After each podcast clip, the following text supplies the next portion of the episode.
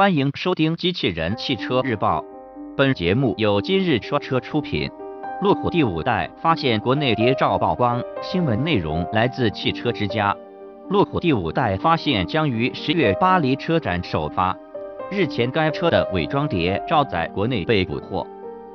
新车装配了一款全 LED 大灯，整体造型犹如放大版的发现神行。未来该车有望同步进口到国内市场。从谍照来看，本次在国内捕获的第五代发现测试车与此前的海外谍照基本保持了相同的伪装程度。不过从细节部分不难看出，新车装配了一款全 LED 光源的前大灯，前格栅采用了路虎标志性的双横幅设计。